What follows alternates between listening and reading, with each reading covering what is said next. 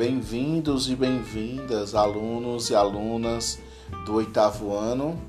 Nossa aula de ciências hoje tem como tema força da gravidade, ou seja, vamos falar um pouco sobre a gravidade, exatamente. Bom, quando falamos sobre gravidade ou gravitação, é, representamos que é uma força que regula os objetos em repouso. As conclusões sobre a existência da força da gravidade resulta da pesquisa de Isaac Newton e foram aperfeiçoadas pelos estudos de Albert Einstein. Conforme os relatos históricos, Newton, ao observar uma maçã cair da árvore, concluiu que se a fruta e todos os outros corpos são atraídos para a Terra sem que tenha qualquer velocidade inicial, a Terra então deveria ter uma força de atração que os obrigassem a cair em sua direção. Essa é a mesma que mantém a Lua em órbita ao redor da Terra. O mesmo ocorre com o Sol, que por sua vez exerce a força de, de atração para manter a Terra e os demais planetas ao seu redor. Newton concluiu a existência de uma força de, de atração mútua entre todos os corpos, a qual dependeria de suas massas. Em 1666, Newton foi o primeiro a perceber a lei fundamental, que seria básica para a compreensão de vários fenômenos antes inexplicáveis que ocorreram no universo e que ocorrem ainda hoje no universo. E dentro desses fenômenos nós vamos encontrar a gravitação universal. Bom, antes de a gente falar diretamente nessa força gravitacional, nós vamos então recapitular as leis de Newton. As leis do movimento né, de Newton foram publicados no livro Princípios Matemáticos da Filosofia Natural, ou da Ciência. Conforme a primeira lei de Newton, um corpo em repouso permanece em repouso se não é forçado a mudar. Já um corpo que se move continuará a se mover com a mesma velocidade e ao mesmo sentido, se não for forçado a mudar. A segunda lei de Newton, a força que atua sobre um objeto é igual à massa do objeto vezes a sua aceleração. Na terceira lei, Newton diz que é estabelecido que todas as vezes que um objeto exerce uma força sobre o outro, este outro ele vai exercer uma força igual, no sentido contrário, sobre o primeiro objeto. Essa lei é chamada de lei da reação, da ação e reação. Assim, as forças não se equilibram porque são aplicadas sobre corpos diferentes. Vamos falar então sobre as leis ou a lei da gravitação universal. A mais extraordinária de suas leis foi a da gravitação universal, quando Newton provou que cada partícula de matéria atrai outra partícula de matéria. O que seria matéria? Matéria é tudo aquilo que, que tem massa e que ocupa um lugar no espaço, certo? Então, podemos dizer que o ar é uma matéria, eu sou uma matéria, você é uma matéria, o seu caderno é uma matéria, tá? A televisão é uma matéria, a escova de dente é uma matéria, ok? Então, tudo que está ao nosso redor, que tem massa e que ocupa um espaço, é considerado então matéria. Não é só a terra que puxa para o seu centro a maçã da árvore, mas também a maçã puxa a terra.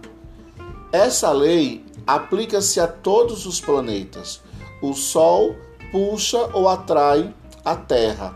Esta atrai a Lua e a Lua atrai a Terra. Deu para entender? Deixa eu explicar para vocês como foi esse esse esquema.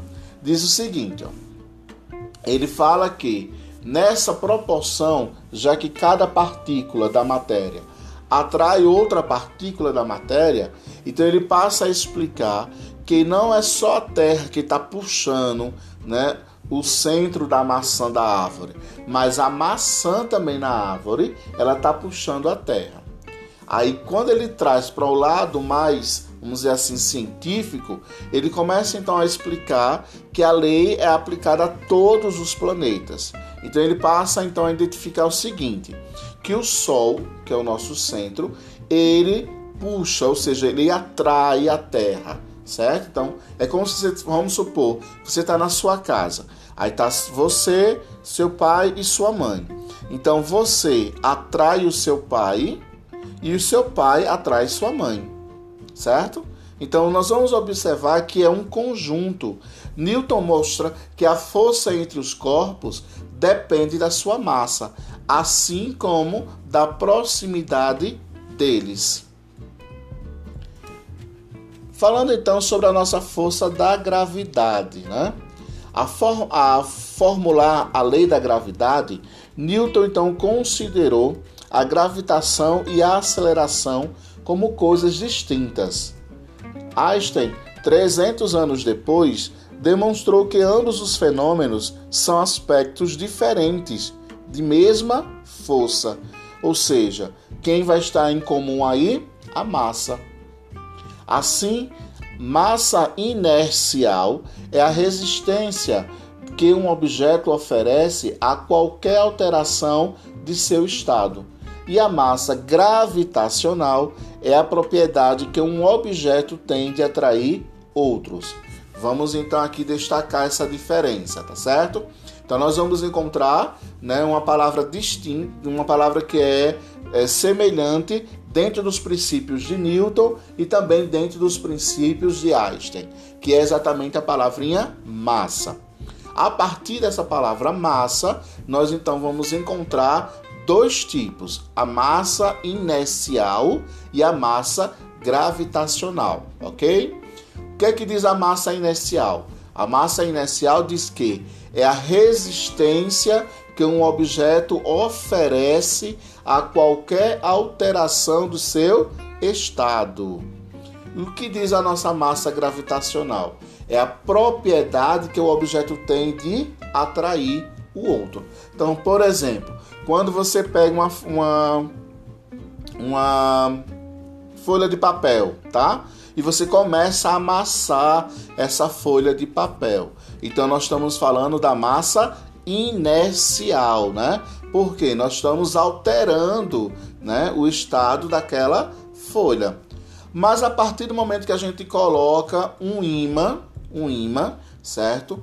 É, e um ferro então o ímã ele vai atrair esse ferro. Então nós estamos falando de uma massa gravitacional. Deu para entender, galera? Massa inercial e massa gravitacional? Espero que sim. A primeira calcular-se descobrindo a quantidade de energia necessária para dar certa aceleração a um objeto, e a segunda se avalia simplesmente pensando o objeto na superfície da Terra.